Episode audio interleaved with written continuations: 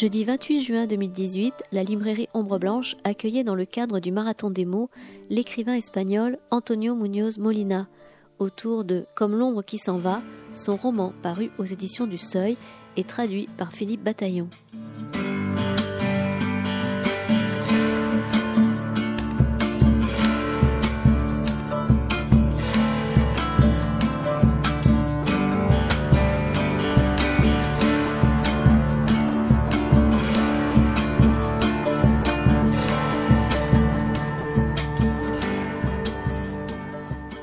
Bonjour à tous.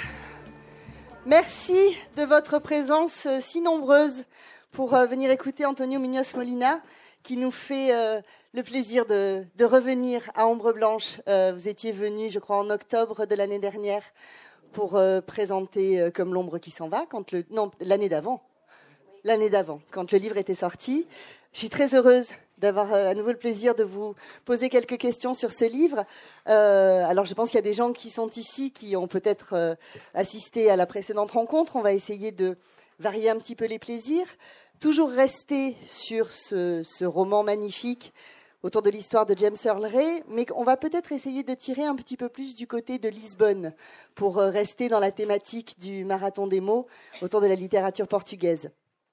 Juste peut-être pour commencer, ce roman, donc, qui nous raconte euh, James Earl Ray, l'assassin de Martin Luther King, qui va se retrouver une dizaine de jours à Lisbonne, peu de temps après l'assassinat. Euh, qu'est-ce qui vous a amené sur les traces de cet homme? Bonjour. Je suis très content d'être ici. Euh, la, chose qui m'a qui m'a appelé vers ce personnage a été le fait qu'il ait passé ces dix jours à Lisbonne. Parce que, vous savez, c'est très différent de... Il y a une grande différence entre les choses que vous lisez parce que vous êtes intéressé, vous en, êtes intéressé, et les choses qui vous font écrire un roman. C'est absolument différent. Et pour moi, j'étais très intéressé euh, dans le mouvement de, des droits civils aux États-Unis. Pour moi, c'était un des, mouvements politiques et culturels le plus important du XXe siècle, non? Parce que c'était un mouvement qui était absolument révolutionnaire et en même temps absolument raisonnable. Non? Donc, ça, a été très, très, attractif pour, pour moi. Non? Donc, je lis beaucoup. Je, je, lis beaucoup de livres sur le mouvement des droits civils aux États-Unis. J'ai habité aux États-Unis euh, à l'époque. Donc, ce livre sur, James Ellery est à Paris. Le livre s'appelait, je me souviens, euh, euh, Hound Dog on His Trail. et c'est un livre sur le, non, exactement une biographie de, Martin Luther King ou de James Ellery, mais c'était un livre sur la chasse que James Ellery a fait après Martin Luther King dans les derniers mois de, sa vie. Non? Il, euh, James Ray habitait à, il avait habité au Mexique, il, avait fui de la, prison, non? Il avait changé son nom, il, il avait une vie de, de, quelqu'un qui... Euh, euh, il a commencé à poursuivre Martin Luther King, non? À, partir d'un certain moment. Non? Il l'a tué, Martin Luther King, et après, il, il est fui au, Canada. Et de Canada, il est allé à, en Angleterre. Il est arrivé à, il est arrivé à Londres avec un, un ticket de aller-retour. Et le même matin qu'il est arrivé à, Londres, il a décidé de changer le, le ticket d'aller-retour pour un ticket à Lisbonne. Donc c'est ça ce, ce qui m'a étonné absolument et ce qui a fait que mon intérêt de, de citoyen ou de personne intéressée dans l'histoire devient un intérêt de romancier. Parce que pour moi, était si mystérieux que quelqu'un comme James Ray, qui est que vous associez absolument aux États-Unis, à la mort de, Martin Luther King, à l'histoire américaine, c'est quelqu'un qui appartient absolument à, à, à, un certain pays ou à une certaine culture. Et en même temps, vous, vous, vous, le trouvez dans un lieu qui, qui, qui, n'a pas de rapport avec lui. Il est à Lisbonne. Il est arrivé à Lisbonne et il a passé dix jours à Lisbonne. Et, c'était ça qui, qui m'a étonné. C'était ça qui m'a, qui m'a fait penser à l'idée de raconter, de trouver une histoire associée avec exactement avec ce dix jours qu'il a passé à Lisbonne. C'était ça, c'était ce petit détail de, de, de, cet homme qui a décidé, on ne sait pas exactement pourquoi, et aller à Lisbonne. Il, voulait, je crois qu'il voulait arriver à, Rhodesia ou à l'Afrique du Sud, au Temple, non, parce que c'était des, pays qui étaient pays racistes. Mais on, ne sait pas exactement ce qu'il, la raison qu'il a fait. Et c'est ça, ce petit euh, chose qui a fait que, je commence à, élaborer ce qui est devenu finalement l'histoire de mon roman. Si euh, James Earl euh, s'était retrouvé à Naples, est-ce que vous auriez eu envie aussi d'écrire ce roman? Non, non roman. Rien du tout. À Naples, c'est intéressant, mais, mais ce n'est pas mon roman. Peut-être quelqu'un d'autre pourrait écrire un roman sur James Earl à Naples, mais pas moi. Alors, je vous pose cette question euh, en connaissant un peu la réponse, puisque euh, ce roman, comme L'ombre qui s'en va, euh, est donc construit en fait comme un pas en deux parties, mais à deux parties entrecroisées qui se, qui se, qui se répondent. Euh, L'histoire que vous imaginez de ce séjour de James Earl Ray, Earl Ray à Lisbonne, ce qu'il y a fait, ce qu'il y a pensé, ce qu'il y a conduit, ce que vous imaginez aussi le conduisant à assassiner Martin Luther King. Et vous, Antonio Munoz Molina, écrivain, euh, retournant à Lisbonne plusieurs années après, puisque Lisbonne, c'est un lieu d'écriture pour vous. Est-ce que vous pouvez nous parler de votre attachement à Lisbonne dans, en tant que lieu d'écriture? Ah oui, c'est l'autre raison. Euh... Pas Naples, justement. Mais je n'ai pas, pas exactement imaginé tout ce que je raconte de James Ray. La plupart des choses que je raconte sont des choses qu'il a fait réellement. Non? Donc la, la, raison pour mon, mon association, avec Lisbonne, c'est une raison absolument littéraire parce que j'ai décidé d'aller à Lisbonne exclusivement parce que j'écrivais un roman qui s'appelait L'hiver à Lisbonne. J'avais commencé à écrire ce roman, c'est mon dessus un roman, et c'est un roman que je, que, que à écrire. Et, j'avais, euh, je suis très, je suis très intéressé dans les titres, les titres de livres. Non?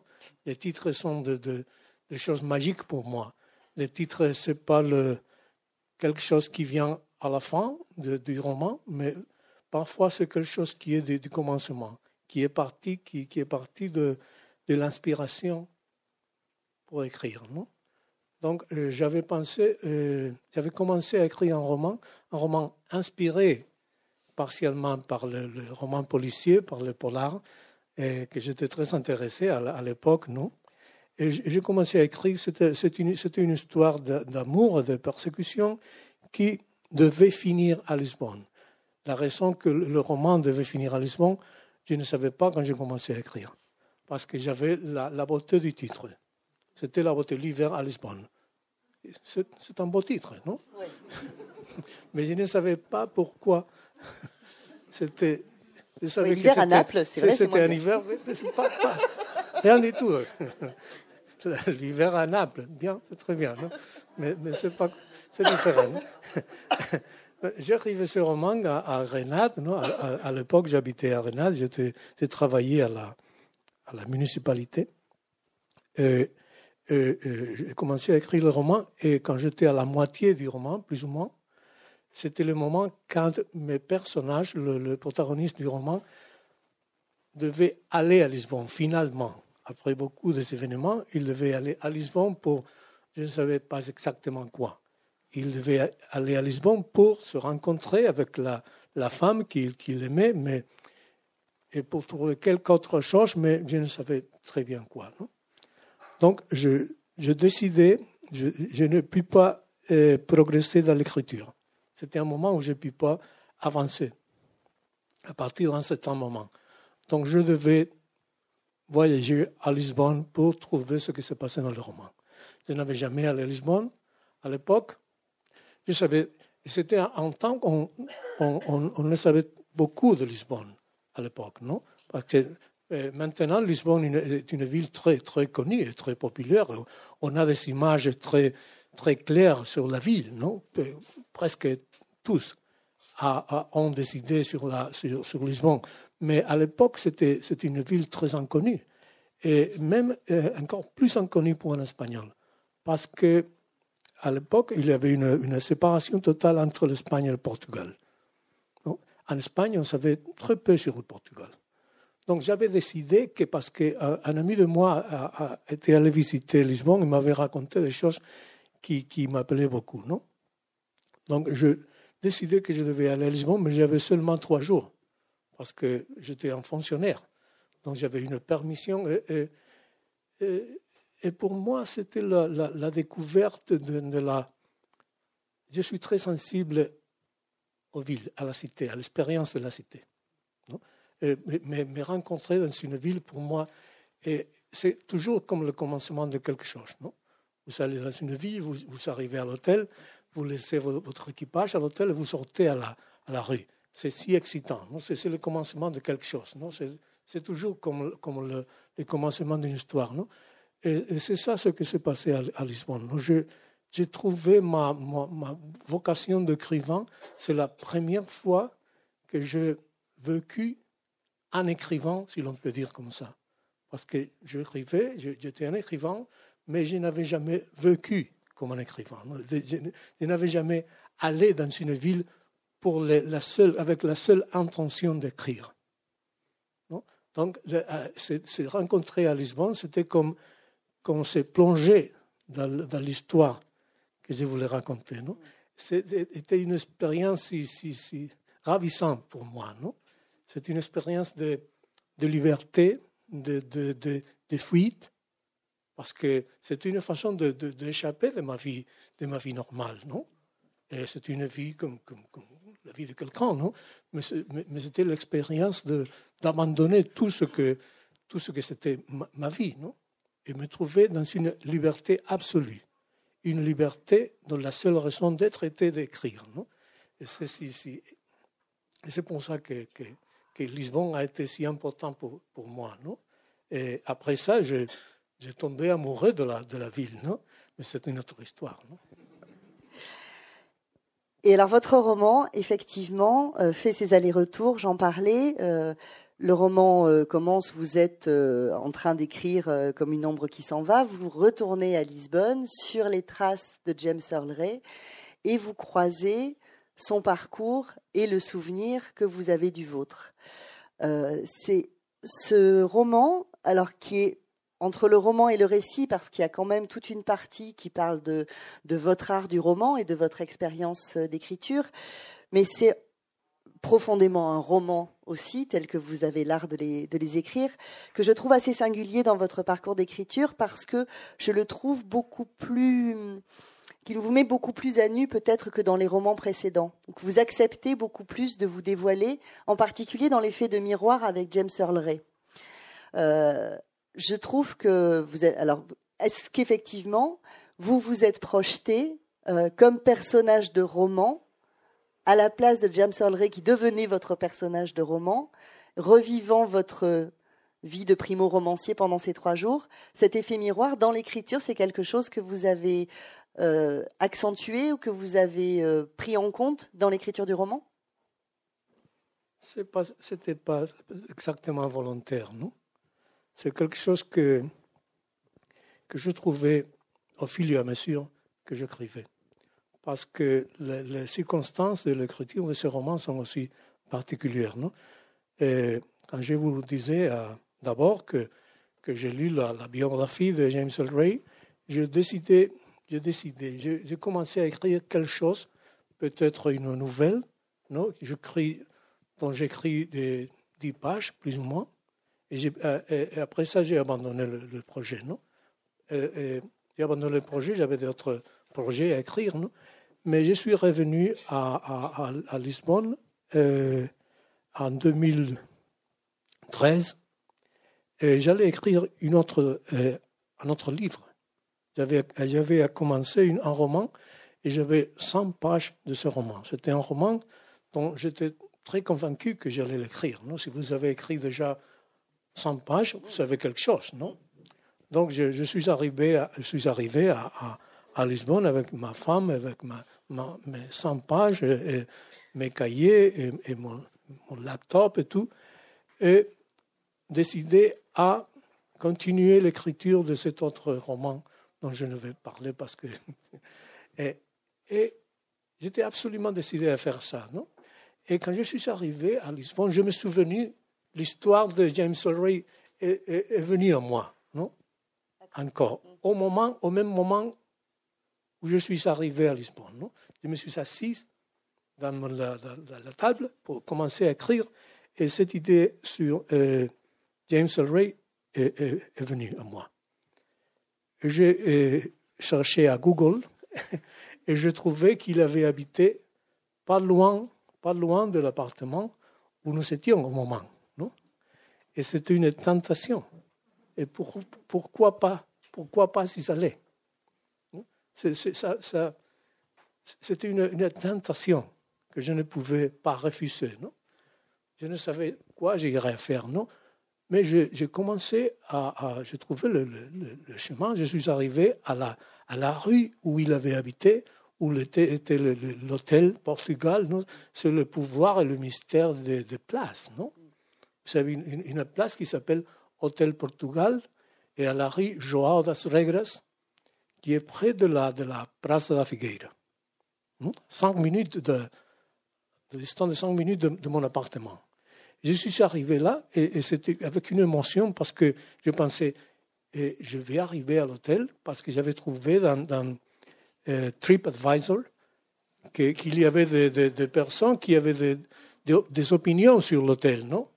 Donc l'hôtel existait encore, non? Je suis arrivé, il n'y avait pas de l'hôtel. Il n'y avait pas d'hôtel. C'était fermé. Il y avait en, euh, comment on dit, un, chantier. Des échafaudages. Parce que l'hôtel était en, on était travaux. En, travaux. On allait faire un hôtel de luxe. Mais, mais, mais la tentation, c'était là, là. J'ai senti là, presque la, la présence de, de ce tombé.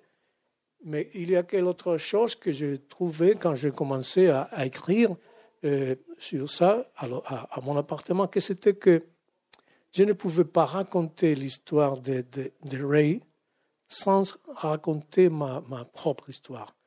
Je ne sais pas pourquoi, peut-être parce que j'étais très intéressé à réfléchir sur la place des histoires dans la vie.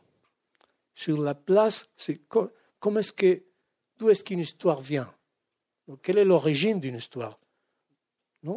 Parce que nous, pensons que, les histoires, les, romans viennent de, de, de, l'inconnu. Non? On, arrive, l'histoire arrive, mais, mais, les histoires arrivent dans une certaine vie, dans un certain moment, et avec un rapport avec la vie personnelle de, de, de la personne qui écrit. Donc, pour moi, était aussi important comme, comme trouver le, comme suivre le, pas perdu de, James Ray était de raconter mon, ma propre, mon propre rapport avec cette histoire. Pourquoi, pourquoi étais-je si intéressé dans cette histoire? Pourquoi quelle, quelle était ma, mon émotion concernant Lisbonne? Donc, du commencement, les deux choses, les, deux, les, deux histoires étaient absolument connectées. Non? Et là, il y a une correspondance parce que ça, ça serait frivole de, de, de dire que que j'ai trouvé un parallèle entre James Earl Ray et moi. Non? Il y a beaucoup de points communs entre James Earl Ray et vous, malgré tout. Non, non, mais vraiment, quand on lit le roman, euh, vous allez me dire si je me trompe, moi j'y ai vu beaucoup de parallèles. J'y ai vu... Euh, C'est triste, non, pour moi Non, mais...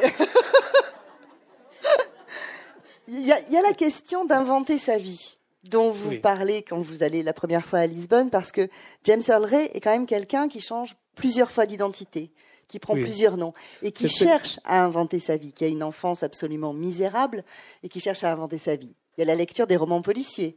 Oui, oui, c'était parce que quand on pense à, on pense de, l'influence ou la présence de la, de la fiction ou de la littérature dans, dans les vies des de, lecteurs, on pense à un lecteur euh, illustré, si l'on peut dire, non, un, lecteur avec, une éducation. Non nous pensons à nous-mêmes, à nous-mêmes. Non nous pensons à, à, à l'influence, par exemple, à la présence de Flaubert ou de Proust dans votre vie. Mais il y a une très profonde influence de la fiction dans les vies des gens qui ne sont pas littéraires. C'est parce que, par exemple, James Ray était toujours, il lisait toujours des romans policiers et il lisait toujours des romans d'espionnage. De, et il avait l'obligation, une partie de sa vie, et dépendait de sa capacité de s'inventer lui-même, par des raisons pratiques, parce qu'il était en fuite. Donc il devait inventer son nom et inventer une vie pour raconter aux autres. Et, j'étais surpris de la coïncidence entre ce, besoin pour lui de trouver un homme. Cette idée de nom est très, très, très intéressante parce que les noms sont si importants dans l'écriture. Les noms de personnages. D'où viennent les noms quelle, quelle, quelle, est la raison qu'un homme soit acceptable pour les lecteurs ou non, non? Il y a des noms que vous lisez dans un roman, je ne crois pas à ces noms. Non? Et, en même temps, vous, quand, il y a un bon homme, vous êtes sûr que ce nom appartient absolument à ce personnage. Non, et, il ne vous semble qu'il a été choisi. Il vous semble qu'il était comme, comme ça toujours. Non? Par exemple, c'est Madame Verdugrand. On ne peut pas l'appeler d'une autre façon. non? Il y a tant, tant de, le commissaire Maigret. C'est vrai. on peut Des évidences de nom. Mais quelqu'un comme donc, un écrivain a ce devoir de, trouver. C'est une inspiration, c'est mystérieux. D'où vient le nom non? Et, Mais quelqu'un comme James Ray aussi doit trouver des noms. Parce qu'il est en fuite depuis très jeune. Oui, pour, euh, pour ceux qui n'auraient pas lu le livre, mhm. il est, depuis qu'il est adolescent quasiment. Donc mhm. c'est vrai qu'il change beaucoup de noms. Non, il doit choisir des noms très intéressants parce que le nom qu'il avait quand il est arrivé à Lisbonne était George, Ramon George Snade. C'est très étrange. Ramon, Raymond, Raymond George Snade. Why? Pourquoi? Non? Mm. Il a trouvé ce nom dans, dans un cimetière, ou je ne sais pas où, mais mais la question est qu'il devait faire ça, non? Il devait inventer une vie et, il, a réfléchi dans ses écrits, parce qu'il a écrit beaucoup, sur la difficulté de trouver un bon nom faux, un faux nom. Parce qu'on doit trouver un homme qui est vulgaire, qui n'est pas très remarquable, mais en même temps pas si vulgaire qu'il soit facile que vous-même que vous l'oubliez. Parce qu'il peut se passer que quelqu'un qui a inventé un nom pour lui-même l'oublie. C'est le risque, oui, bien sûr. Quand vous appelez, vous arrivez à l'hôtel et, on demande votre nom, et vous écrivez votre nom comme, ça. Mais parce que vous n'avez pas de, questions sur votre nom. Mais si vous avez un nom qui a été inventé, si quelqu'un vous, vous, demande votre nom euh, par surprise, donc, c'était quelque chose qui, était intéressant pour moi aussi, pour, écrire sur ce personnage. Le lieu que la fiction a dans les vies qui semblent être absolument euh, lointaines de la fiction. Euh, est-ce que vous pouvez nous parler, je reviens à Lisbonne, c'est peut-être un petit peu décousu, mais je voudrais que vous nous reparliez de votre fascination que cette ville exerce chez vous, et en particulier dans l'écriture. Vous avez une façon de dépeindre Lisbonne dans tous vos romans qui s'y passent euh, assez admirable. On, vous suit complètement, même quand on ne connaît pas la ville. On a l'impression d'être imprégné des ambiances de la ville, des odeurs, des gens qui y habitent. Qu'est-ce qui vous a fasciné dans cette ville et qu'est-ce qui vous donne de la matière pour écrire? Les villes sont, c'est question comme des personnes, non? Vous, vous tombez amoureux, vous ne savez pas pourquoi, non? Il y a des, villes, que, des, villes que vous aimez, que vous trouvez admirables, non? Il y a beaucoup de villes que vous trouvez admirables. mais vous, ne tombez pas amoureux.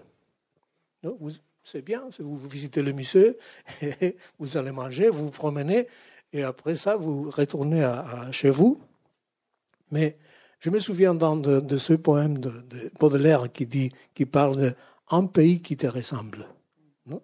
Et c'est la sensation que vous trouvez quelque chose, quelle place qui vous ressemble, qui résonne avec vous.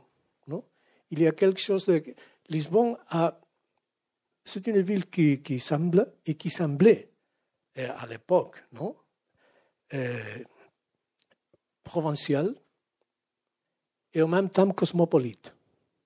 Parce que c'est une ville absolument portugaise, c'est, n'est pas si grand et, il y a 20 ans, ce n'était pas si populaire entre les touristes et il n'y avait pas tant de touristes ou d'étrangers. Maintenant, il y a beaucoup de Français. Lisbonne est plein de Français. On, écoute parler français partout, non? Mais pas à l'époque. Non? Donc, c'est une ville qui, semble provinciale parce que le rythme de la vie, le restaurant, le, petit, le, le, tout ça, c'est provincial, c'est très humain. Non?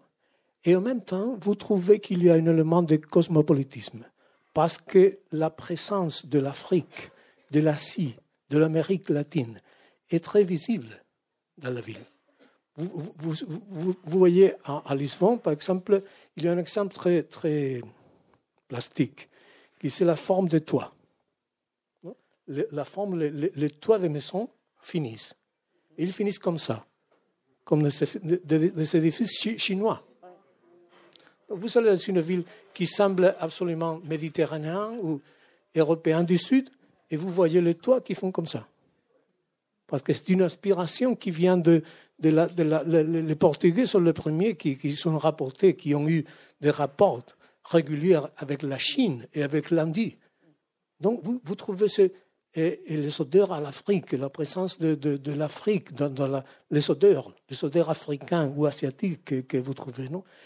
Et, et c'est aussi une ville que le rapport entre le passé et le présent n'a été pas si complètement coupé comme, comme en Espagne, non Quand l'Espagne a, quand, l'Espagne était, pauvre, on a respecté le passé, mais quand l'Espagne est devenue un peu plus riche, et il, y a, il y a eu une espèce de, coupure entre le passé et le présent. On est devenu absolument moderne. Donc il n'y a pas de, parfois il n'y a pas de traces du, passé, non, non, non, seulement dans les monuments ou choses comme ça, mais le café, les magasins, le, le vous savez l'ambiance, l'atmosphère de la, de, la, de la vie. Tout ça on peut, trouver, on, peut le trouver à, Lisbonne. Non? Malgré malgré le, tourisme de masse maintenant, non? Qui, est, qui a fait tant de, dommages au centre, spécialement au centre de la ville. Non? Mais c'est ça, c'est une attraction pour les... C'est si prochain et en même temps si, si lointain. Vous n'avez jamais eu envie d'y vivre? Oui, en fait, je, maintenant j'ai un appartement à Lisbonne. c'est l'influence de la, de la littérature dans la vie. Et alors, vivre dans son roman, ça fait quoi? Oui, oui, là, maintenant, je, reviendrai à Lisbonne euh, dans cinq jours. Parce que non, tout, c'est connecté, non? La, la, l'écriture et la, et, la, vie personnelle. Non? Et, maintenant, j'espère euh, passer le, le passer l'été à Lisbonne. C'est c'est pas, c'est pas si, si beau comme un titre. Non, c'est ce que j'allais dire. C'est un peu moins bien comme titre. L'été à Lisbonne, mais c'est très touristique. L'été à Lisbonne, mais, mais je vais passer l'été à Lisbonne. Je voulais qu'on aborde la question d'être hors de chez soi, parce que c'est quelque chose qui revient aussi assez régulièrement dans vos romans, et qui là me paraît euh, central justement dans Comme l'ombre qui s'en va, puisque vous prenez d'abord donc James Earl Ray dans cette période d'exil, qu'il vit vraiment comme un exil. Vous racontez comment il arrive dans, dans, Lisbonne et comment cette langue qui lui est absolument étrangère, le fait que les gens ne parlent pas anglais et qu'il n'ait aucune prise, le perturbe absolument. Euh, il y a vous, euh, racontant justement comment, pour la première fois, être hors de chez soi avec cette liberté-là donne accès à l'écriture. Et puis, dans plein de vos romans, il y a toujours une situation dans La Grande Nuit des Temps, cet homme qui est en transit, dans Séfarade, tous ces gens en voyage. je, voulais, je voulais vous demander si le, le hors de chez soi était le seul endroit d'écriture ou, si, ou pas. Oui, on doit être hors de, soi dans, un certain degré, non? Et au moins, c'est le cas pour moi. Hmm? Je, crois que, que, chaque écrivain a une, espèce de, lieu dont, il, prend tout ce qu'il est, tout ce qu'il devient. C'est une espèce de, trésor ou de, ou de magasin où, où c'est contenu l'élément central de votre identité. C'est le lieu où vous écrivez, c'est le lieu d'où viennent vos idées. Parce que, comme vous venez de, dire, quand vous voyez les romans, un roman après l'autre, vous voyez des répétitions, des coïncidences. et dans ces réitérations, dans ces répétitions, c'est le, secret, le secret de chaque écrivain. Non? Parce que ces répétitions, euh, parfois, viennent seulement de la, de la paresse, non parce que quand on, devient vieux ou, on perd l'inspiration, on se répète. Mais en même temps, il y a une chose plus profonde qui est la, la, la source, l'origine centrale. Le motif dans le tapis. Oui, de, de, ce que vous êtes, non Et peut-être pour moi, c'est être hors de moi-même, hors de, soi sur le centre de mon inspiration. Parce que c'est l'expérience la, la, plus intéressante que j'ai eue dans ma vie. Non? Quand j'étais un enfant, habité dans une famille, dans une, dans une culture d'où on, on, ne sortait pas. On restait là. On était destiné à rester. Il y avait ceux qui partaient, c'était les immigrants, euh, mais la plupart des gens restaient, étaient prédestinés à rester sur place. Non? On, était, on faisait ce que vos parents avaient fait. Non? On, passait sa vie comme ça. Et pour moi, dès que j'étais un enfant, j'ai senti cette inquiétude de, de, partir. Non? Parce que je ne, je, ne, savais pas pourquoi, mais, mais je voulais eh, aller ailleurs. Je, je, voulais être au-delà. Je ne voulais pas être où j'étais. Et parfois, je m'imaginais moi-même et, parfois, quand j'étais au lycée, et avant d'aller à l'université, j'étais si impatient que j'écrivais des lettres en avance. Des lettres, j'imaginais que j'étais déjà à Madrid et j'écrivais mes amis. J'étais si impatient pour partir que j'écrivais les lettres d'abord. C'est une autre façon de voyager, mais bon. C'était mon, euh, je voulais partir, je voulais être au-delà. Et, ça, ça, a été toujours pour moi comme ça. Hmm? J'ai toujours voulu trouver une autre place, non? Aller ailleurs, aller au-delà d'où j'étais. Et c'est bon, j'aime le, lieu où j'aime Madrid, j'aime ma vie, mais, mais, mais, j'ai toujours voulu, quand j'étais à Rennes, par exemple, autant quand, quand j'arrivais l'hiver à Lisbonne, j'avais trouvé un, travail, et c'était modeste, mais, c'était un bon travail, non? Et j'imaginais que mon destin, mon futur était de rester sur place, parce qu'on est un fonctionnaire. Non vous travaillez 8 heures au, jour, vous allez tous les jours à la même, euh, à la même place, et parfois j'arrivais à, 8 heures du matin, et je voyais mes, compagnons arriver en même temps à à, la, à la, mairie. Et je pensais, et, je serai vieux, et quand je, quand je serai vieux, je, je, viendrai ici, et tous ceux qui sont autour de moi seront plus vieux en même temps, et, nous, et tous nous viendrons à la même heure chaque matin. C'était un cauchemar. mais, c'est la vie pour, pour la plupart de nous, non? Mais je voulais partir, j'ai toujours voulu partir. J'aimais toujours cette idée de la. Et en même temps, je me sentis très prochain par des raisons politiques. Et vous devez penser que, ma génération, c'est la première génération espagnole qui a. Nous avons une mémoire très claire de la dictature parce que nous étions nés pendant la dictature et, Franco est mort quand j'étais. J'avais 20 ans. Donc j'ai une mémoire très claire de la, de la dictature et de la culture agraire et, paysanne dont je suis né. Et en même temps, nous, sommes la première génération d'Espagnols qui ont eu la chance de voyager ouvertement et de trouver des livres et d'aller où, nous voulions aller. Donc, nous, et, et, en même temps, nous nous avons senti très étroitement identifiés avec les exilés.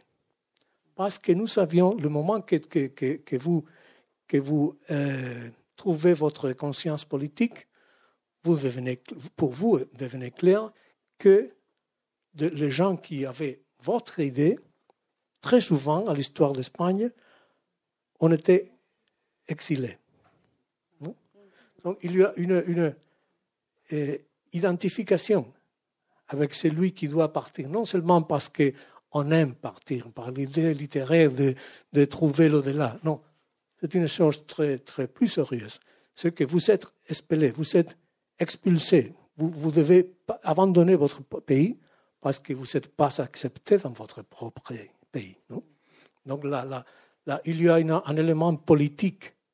Et, nous sommes ici à, à, Toulouse, qui est une ville qui est ici marquée par l'histoire des exils espagnols, pas seulement des exils de la guerre civile. Donc il y a cette connexion, si l'on veut appeler comme ça, euh, expérientielle et politique. Non?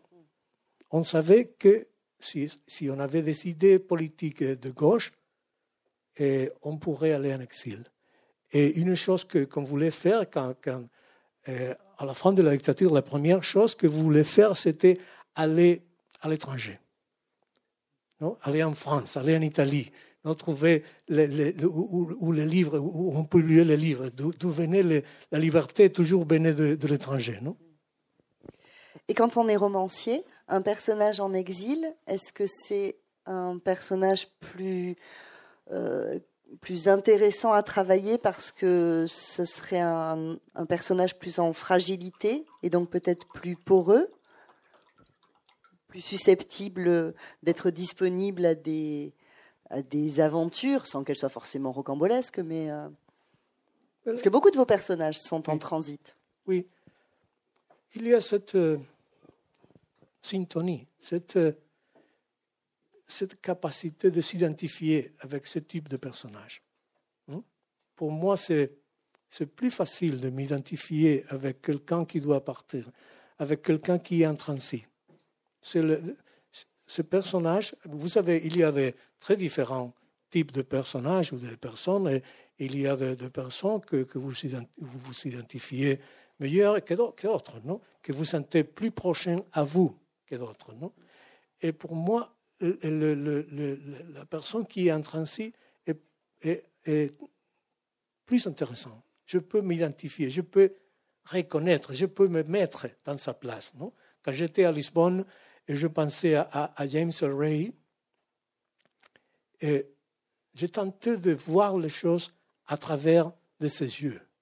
C'est très difficile, non? Mais comment est-ce que vous connaissez une ville, vous plus ou moins parlez la langue, vous partagez la même culture, mais si vous êtes arrivé des États-Unis, de la pauvreté, de la prison, si vous n'avez aucune idée de, cette vie, de cette culture, comment est-ce que vous voyez ce que je, vois?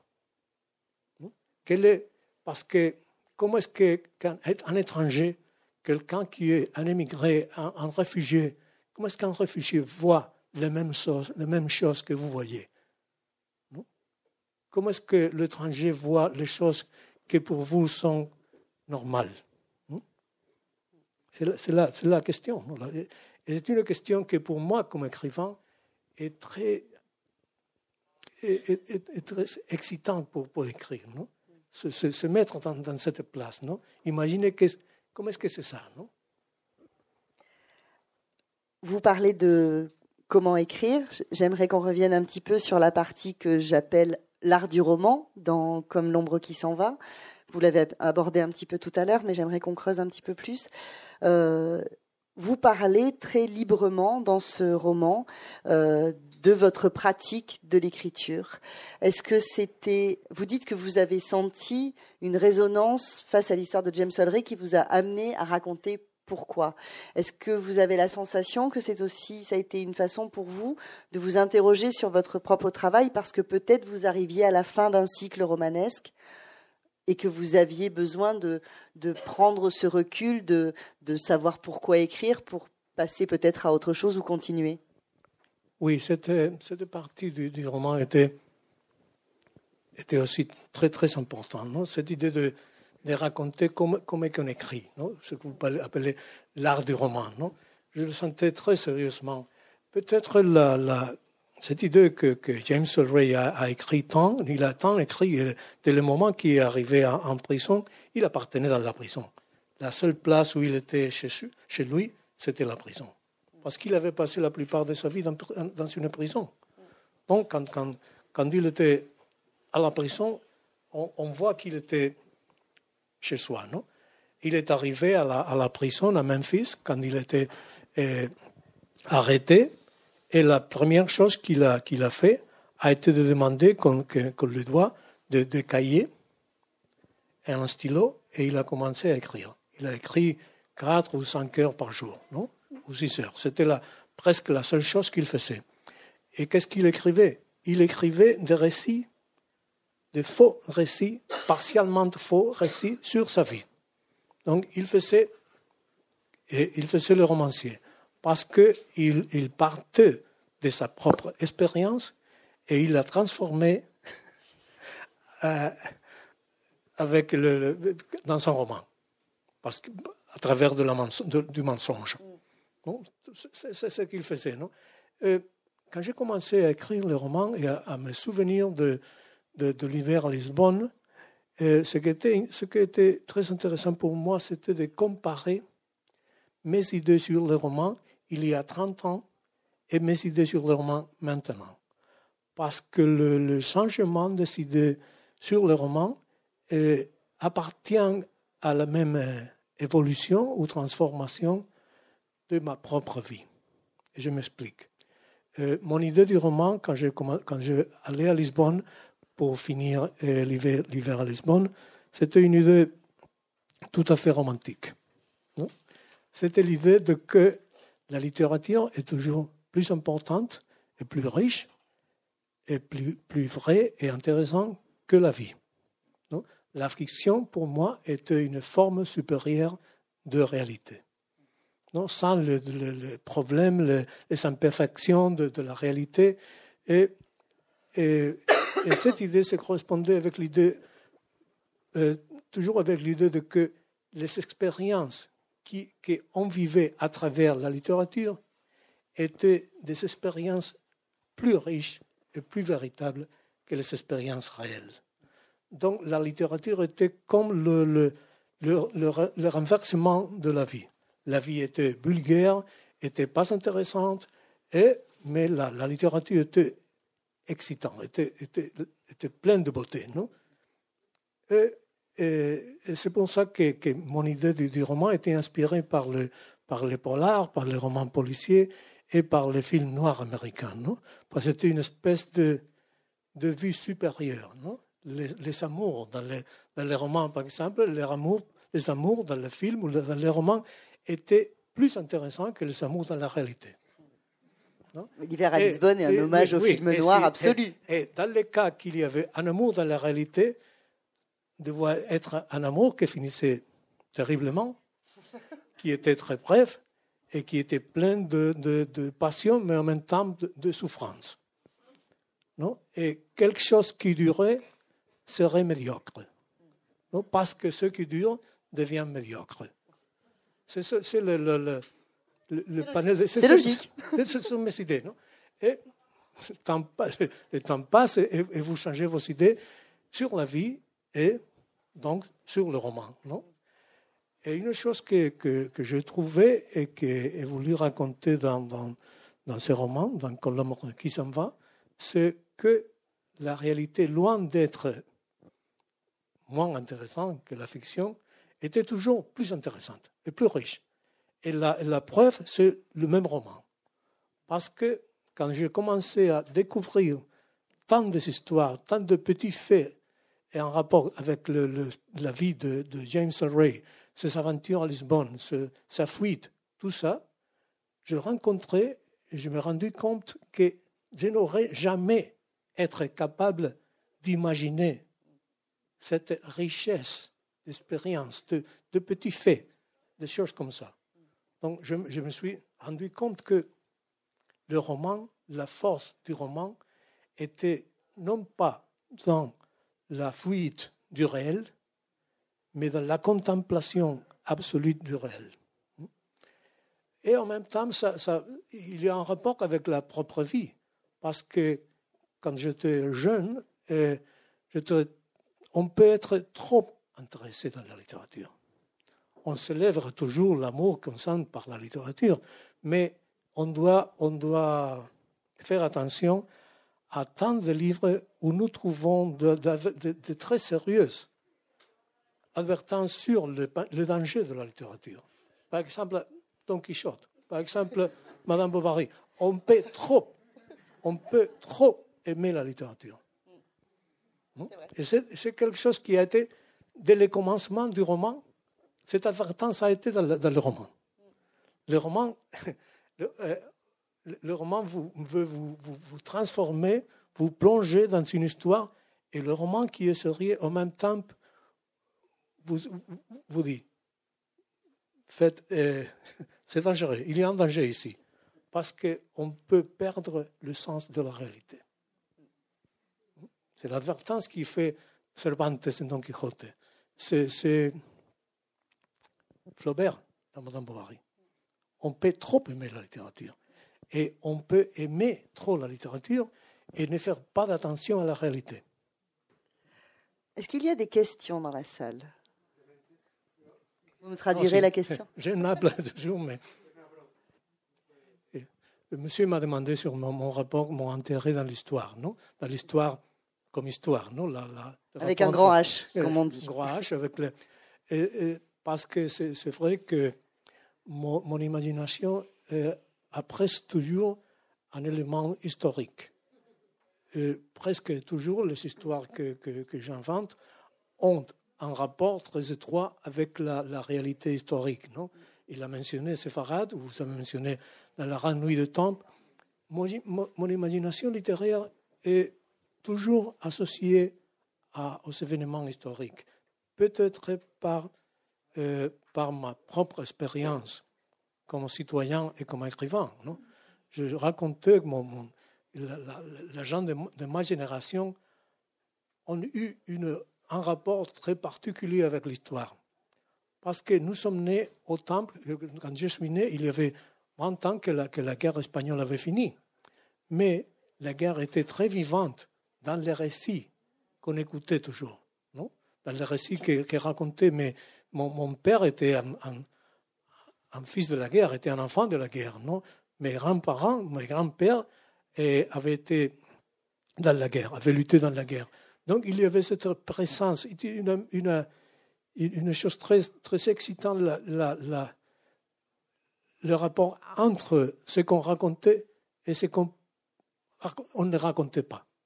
Il y avait des histoires et il y avait des silences. Et pour l'imagination d'un enfant, ce mélange de, de, récits et de silences est très, très excitant. Donc, et, et j'ai vécu ma, ma, ma, propre vie personnelle a été absolument marquée par les événements historiques. Non? Euh, je, devenu, quand, la première fois que j'ai voté, c'était en, euh, en 1977. J'étais 21 ans. C'est la première fois que je suis allé à voter dans une élection.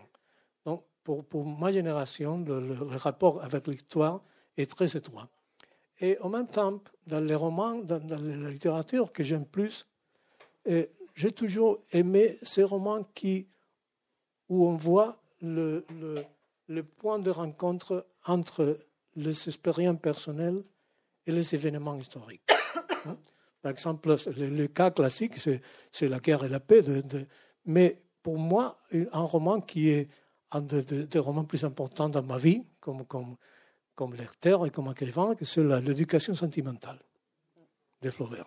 C'était une grande inspiration pour mon roman dans la nuit, dans la nuit de temps. Parce que dans l'éducation sentimentale, vous voyez comment les événements personnels ont place dans la confusion des événements historiques. Et quand, on vit au milieu de l'histoire, on ne sait rien de ce qui se passe. Non? Pour moi, il y a un moment quand Frédéric Moreau va rencontrer finalement Madame Arnaud. Non? Ils vont se rencontrer finalement. C'est toute sa vie qui est.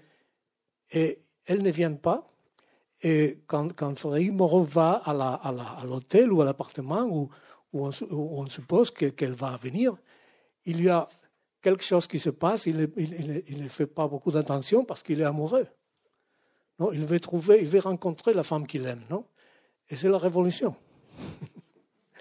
Et c'est la révolution, c'est le, coup d'État de, c'est le coup d'État de Louis-Napoléon. Mais il est, il est, il ne fait pas d'attention à, à, cet événement historique parce que nous, tous, nous, nous, sommes toujours plus intéressés dans notre propre vie, non? Dans la, Et vous voyez comme l'histoire détermine le, destin personnel, non? C'est fascinant. comment nous sommes dans, le milieu d'une espèce de, de, de, fleuve d'inondation qui sont les événements historiques. Non? Je me souviens, j'étais avec ma femme à, New York en septembre, euh, septembre 11, non? Le 11 septembre. Non? Et, pour moi, cette expérience de, de, me rencontrer à New York au centre de ces événements de, de 11 septembre mais a été une grande leçon pour moi sur la perception qu'on a des choses historiques dans le présent. Comment est-ce qu'on voit, comment est-ce qu'on écoute un événement historique quand on est au milieu de cet événement? Et on très peu. Est-ce qu'il y a une autre question? Madame me demande que tant de mes romans ont lieu dans de grandes villes, et, mais elle se souvient de que mon premier roman, et à part de ce premier roman, euh, deux autres au moins, euh, on place, on lieu dans une petite ville partiellement imaginaire qui s'appelle Machina, qui est inspirée par la ville où, où je suis né, où j'ai habité jusqu'à, j'avais 18 ans. C'est une ville imaginaire que, j'ai inventé cette ville parce que c'était comme créer un, modèle, une, maquette. On dit une maquette, non, non C'est très beau de, faire une espèce de, de, maquette. Vous vous souvenez ce, ce film de, de, Fellini qui s'appelle Amarcord non? Il a fait ce, film sur son enfance, ses souvenirs d'enfance. Mais ce que je trouve intéressant, c'est que euh, pour, tourner ce film, et Fellini n'est pas allé à, Rimini, sa ville natale. Il a fait une maquette, une belle maquette de Rimini à Cinecittà, à Rome. Non? Parce qu'il ne voulait pas faire un film sur Rimini exactement. Il voulait faire, un film sur ses, mémoires de Rimini, son enfance à Rimini, les, résonances du, passé dans sa vie, et, pas sur la ville actuelle. Non? Donc pour moi, Marina, c'est ce cas, c'est une espèce d'espace qui m'appartient. C'est un espace, vous vous souvenez, il y a un roman de Faulkner, qui s'appelle, I think it c'est dans le, les bruits, la, the Sound the Fury, il y a, il y a un map de, de, son, de son territoire, non? Et, vous voyez au pied de ce map, on dit William Faulkner, sole owner and proprietor. C'est le seul propriétaire, non? Le maître, seul maître. Et, non? Donc c'est un sentiment de que c'est un lieu qui m'appartient. Je suis le, le maître de ce territoire, C'est comme, euh, euh, comme euh, Onetti, Onetti le, le, l'écrivain d'Uruguay, non, quand il a inventé la ville qui s'appelle Santa Maria, non ou, le, cas classique, c'est Garcia Marquez avec Macondo, non Vous nommez une place, non Vous êtes, vous êtes comme, comme, les explorateurs qui ont, qui ont donné un nom à une île, non Je me souviens quand un des livres que j'ai que j'aime le plus dans ma vie, c'est l'île mystérieuse de Jules Verne. Et j'ai trouvé le lieu, parce qu'il a donné les coordonnées de, de, l'île de Lincoln. Et j'ai fait mes, mes calculs dans l'Atlas et j'ai trouvé la place exacte où était l'île de Lincoln, l'île mystérieuse. Et, et, vous voyez que cette île appartient seulement à l'écrivain, mais aussi au lecteur. Non? Le lecteur, non seulement l'écrivain a ce sens de propriété, c'est aussi le lecteur. Quand vous voyez, quand vous rencontrez et, Macondo, ou vous vous rencontrez une fois encore, dans, par exemple, dans les espaces qui habitent le commissaire Maigret, non? Vous savez, vous, le lecteur, vous savez ce sens de, Vous habitez ici, vous connaissez ce territoire, Ce n'est pas un territoire étranger. Et je vous dis que je, j'espère, j'espère d'écrire un autre roman ou plus d'histoires à, à mais Il doit venir, moi. Non? Comment allez-vous Je suis désolée pour ces interruptions. Antonio Munoz Molina, merci beaucoup. Pardon, pardon. Attendez, pardon.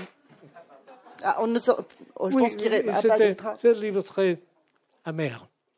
C'était trop amer. Vous savez, euh, il, doit avoir, dans la littérature comme dans la vie, il y a de l'amertume, de, mais, mais quand quelque chose est trop amer, ce n'est pas intéressant pour moi. Mais c'est perdu, parce que les choses, il y a, de, euh, il y a des livres qui, qui viennent et qui, qui, qui ont fini et livres qui se perdent. C'est comme ça. On n'aboutit pas à écrire le livre. Merci beaucoup, Antonio.